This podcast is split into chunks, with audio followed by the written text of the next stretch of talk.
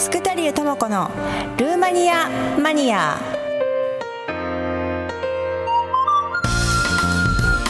時刻は11時35分を回りました。FM 西東京ポップンタワースイスイスイートな水曜日お送りしております。お相手はサオリンこと長谷沙織です。さて毎月第2水曜日のこの時間はスクタリュー智子のルーマニアマニアをお送りしています。このコーナーではルーマニア料理研究家のスクタリュー智子さんにルーマニア料理やルーマニアに関する話題や情報を発信していただきます。今回のテーマはルーマニアトリビアということでね、えー、どんなお話が伺えるんでしょうかね。ぜひね、えー、皆さん楽しく聞いてください。この時間はルーマニア料理教室でプップの提供でお送りいたします。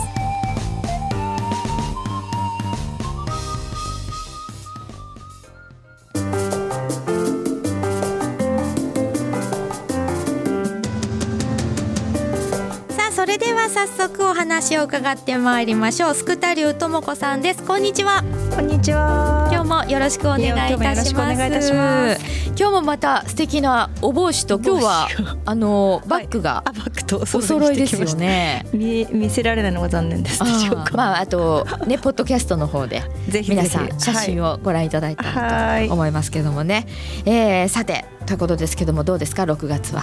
やっぱり梅雨に入って蒸しますねそうですよね。ルーマニアやっぱり梅雨みたいなのってない？ぐあのぐこういう感じのないんですよね。もちろん雨が多い季節じゃないけど雨が多い時とかはありますけど、はいはい、こうなんかこう梅雨入りして梅雨が明けるとバッと暑いっていうのがやっぱりないのでよくあのジューンブライド言いますよねヨーロッパでね。やっぱりあの雨降んないんですよあんまり。とてもいい季節なんですよね。あだからジューンブライドなんですだから日本では多分ジューンブライドって よくまあ言う言うけど、ね、やっぱり雨多いのでそうですよ、ね、あんまりあのやっぱりヨーロッパ的かなっていう感じはしますよね。そうかそうかなんかそれで納得しましたね、はい、確かにね。そうなんですよ。あんま雨降ってじとじとしてないんですね。あそうなんですね。はい、はい、えー、ということですけども、えー、今日はどんなお話をしていただけるんでしょうか？そうですね。あのやっぱりルーマニアに行く前にいろいろルーマニアのこと勉強したりとか、はい、ルーマニアに住んでた人に会って聞いたりとかしてたんですけども、はい、やっぱり住んでみて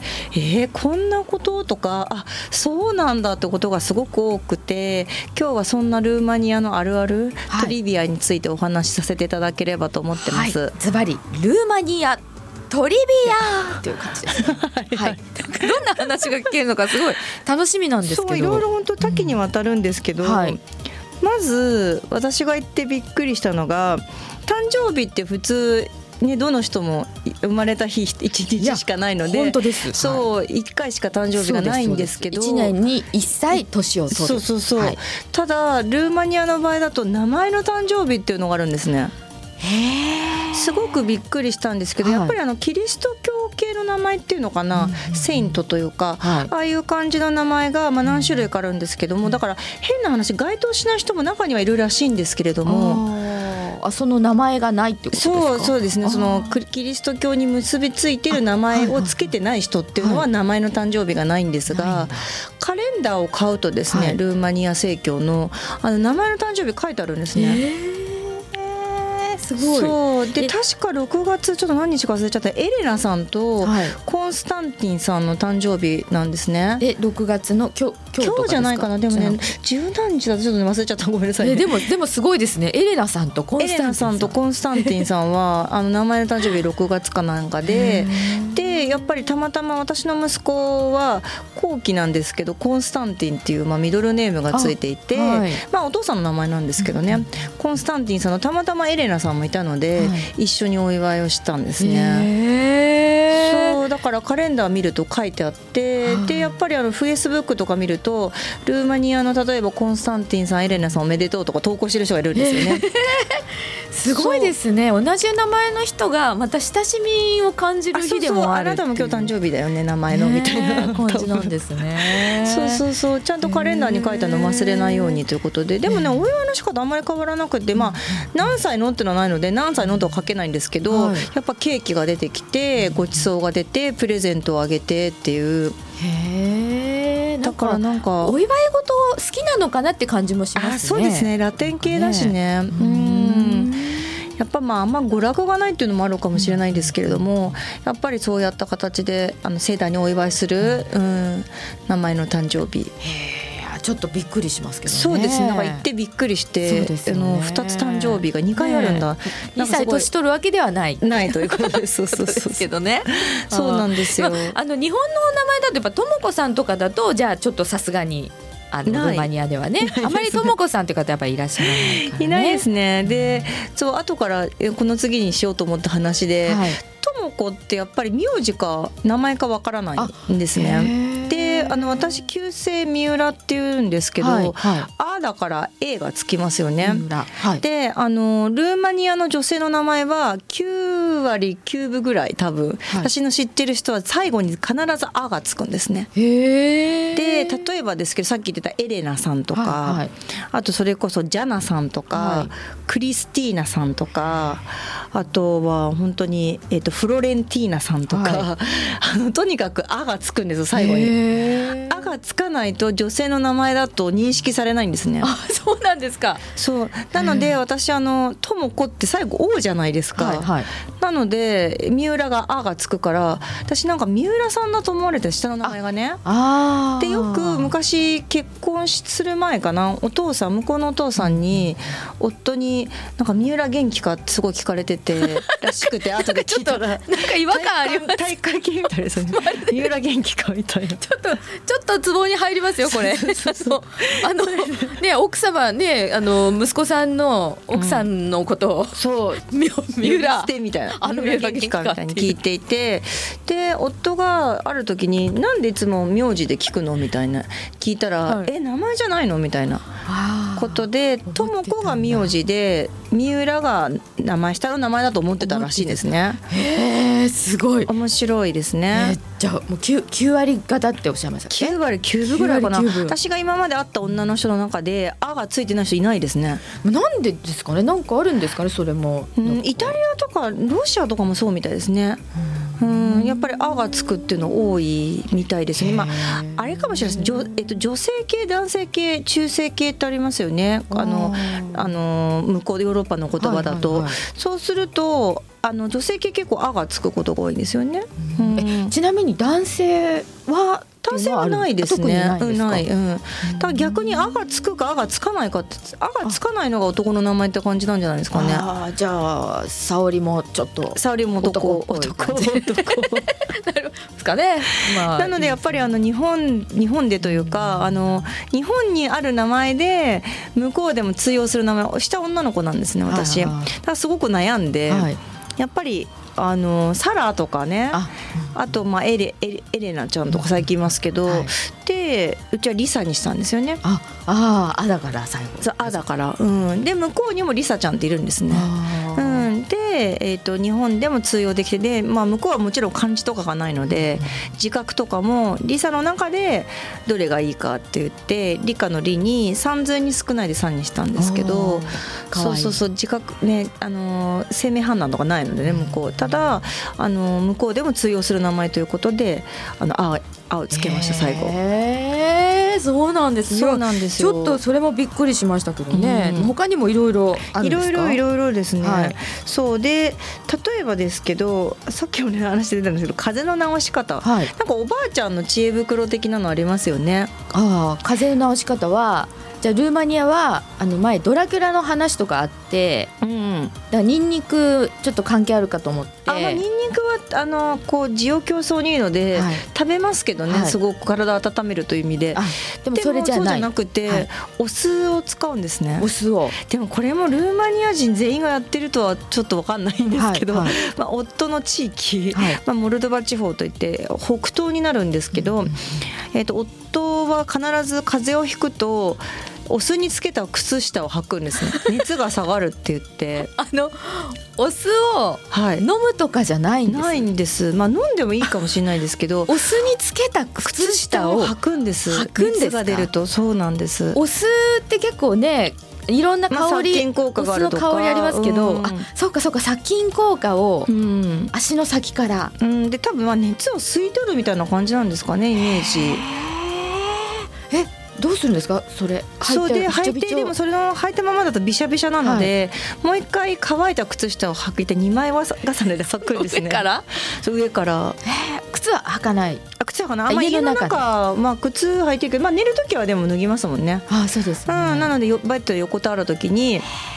靴下お酢漬けの靴下と乾いた靴下を履いてで夜寝ると朝あの熱が下がってるっていうで確かにまあたまたまかもしれないんですけど息子がちっちゃい時にすごい高熱が出てやったら、まあ、次の日下がってたとか、でもくすおお酢臭いんですよね。ちょっとねあの、うん、お酢の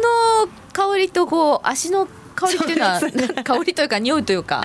ちょっと微妙なねものがありますけども。そうでもまあ私も熱出た時やれって言われてやって、まあたまたまかもしれないんですけど熱が下がって。じゃあやってみた方がいいですね。そうだからまあ民間療法というかね、はい、あのちょっと熱が出たら酢漬けの靴下と。でもお酢ってすごくよく使うんですよね。あの結構向こうってあのカーペット使うんですよね。はい、うん、あのこう床に、はい、でその時にやっぱり1年に1回と大掃除の時にカーペット洗うんです。洗うとか、はい、あの綺麗にするんですけど、あのそれこそ雑巾をお酢にまたお酢をつけてなんかこうポンポンポンポンってカーペット叩くと汚れが浮き上がってくるので。そういった形で、まあ、カーペットをきれいにするのに、はい、あのお酢を使ったりですとか、まあ、もちろん料理にもたくさん使うんですけどもお酢の出番が結構多い感じですかね。うん、あでもじゃあ本当になんかやっぱりその殺菌効果とかをねね活用しているのかもしれないですね。うん、でも確かになんか朝起きるとすぐカピカピカピになっていて靴下がなんか熱吸い取られた感もありますよね。えーすごいですね。ちょっと今のとこ3つともすごい驚いてますけども。うん驚きますよね、ね、私も行ってすごく驚いて。びっくりみたいな。すごいびっくり。他にもあるんですあそうですね、はい、いくつかあの今日持ってきたのがあって、はい、まあ、よくロールあのお料理私も料理研究家なのでお料理のお話をしてると思うんですけど、はい、あのルーマニアで有名な料理というとサルマーレという、まあ、いわゆるロールキャベツなんですけど、まあ、日本で作る洋風のロールキャベツと大きく違うのがちっこいんですねすごく。このくらい、うん、本当にちょっとお見せできないですけどピンポン玉。2個分ぐらい。ゴルフボールよりちょっと大きいぐらいちょっと大きいぐらいですね。そうそういうのを食べてるんですけど、うん、だからあの用事とかパスタで刺さないんですね、うん、そのままもう全部えっ、ー、とえっ、ー、とくるっと巻巻けちゃう？巻いてで鍋に敷き詰めていくんですけどその鍋のにこう隙間があると煮崩れしちゃうので、はい、隙間なくこう放射線状にあの引き詰められるようになるとルーマニア人の妻として一人前だっていう。あ、えー、あそういうのあるんです、ね、結構それは他の人も言ってましたね、うん、無理やりこうキャベツだけとかこう詰めちゃダメなんですね。一応キャベツを巻いた状態そうそう下にね焦げ棒したと思うんですけど下にも引いてでまたこうミルフィーユみたいにするんですよね。でキャベツのこうちっちゃいやつロールキャベツを引き詰めてさらにまたキャベツを引いて。だからなんかの無駄がないというか味ちょっと違いますけど、まあ、向こうだとザワークラフトみたいなか、まあ、ちょっとちょっと違うけど酢キャベツをキャベツで巻くんですね。なのであの余りなくというか芯の部分も全部細かく、えー、と千切りみたいにしてここ巻いていくんですね。巻いていくと敷き詰めていくのでキャベツ本当に丸ごと1個使えるというか、だからその無駄がないのがここすごくいいなと思エコだなと思ったんですよね。へそういうのちょっとね日本のあのロールキャベツ真似してもいいかもしれないでね。結構面白い生徒さんとかに教えると、アレンジしてみましたって言ってつくね要は鶏肉のミンチを、はい、えーと、白菜で巻いてでだしで煮る。和風和ですね。和風ロールキャベツ。でも何がいいかっていうと、こうちっちゃいキャベツとか白菜でも作れるし、あのこうぶさって爪楊枝とかパスタとか一時刺さなくていいのがいいみたいです。そうなんです、ね、だから今度からこれにしますとか結構皆さんおっしゃっていただいてすごくまああのお祝いの時には必ず出る料理ですので。ねということなのでねぜひ皆さんにもルーマニアの料理を学んでいただきたいですが、ぜひぜひ。やはりそこにまた、はい、ありますねありイベントが。はい、はい、でですね、えーと、ちょっと6月はお休みをいただいてまして、はい、7月の11日木曜日ですねに、えーと、大泉学園前もちょっと,、えーと、やから、えー、と借りた会場なんですけれども、はい、そちらでですね、えー、とルーマニアの夏野菜を使った、はいザクスカといって、はい、イメージでいうとラタトゥイユをもっと、うん、あのフードプロセッサーにかけたみたいな感じの。そうピューレがあるんですけども、はい、それを作る予定です。はい、でそれが、えーと、その日は10時半から、はい、1時半までですね。はい、でいつも利用させていただいている、えーと、リップル西東京さんでは、はい、7月の20日の土曜日、はい、1時から4時まで、えーと、また同じメニューでやる予定なんですけれども、でえっ、ー、とそうですねお席が11日の方はあと3席ぐらい。でえっ、ー、と20日の方があと2席ぐらいお席がありますので、はい、もしご興味がある方はルーマニア料理教室東京とかルーマニア料理教室法屋と入れると私のあのブログが出てきますので、はい、そちらからお申し込みいただければと思います。はい。ぜひね、えー、ご参加いただきたいと思います、はい、お早めにお願いいたします。はい。ということでルーマニアトレビア今日も楽しかったです。ともこさんありがとうございました。ありがとうございました。はい、えー、さてこの番組は放送終了後インターネットのポッドキャストでも配信しています。各検索サイトから FM 西東京で検索してみてください。次回も来月の第2水曜日のこの時間です。どうぞお楽しみに。お相手は長谷沙織でした。福田流智子のルーマニアマニア。この時間はルーマニア料理教室でプップの提供でお送りいたしました。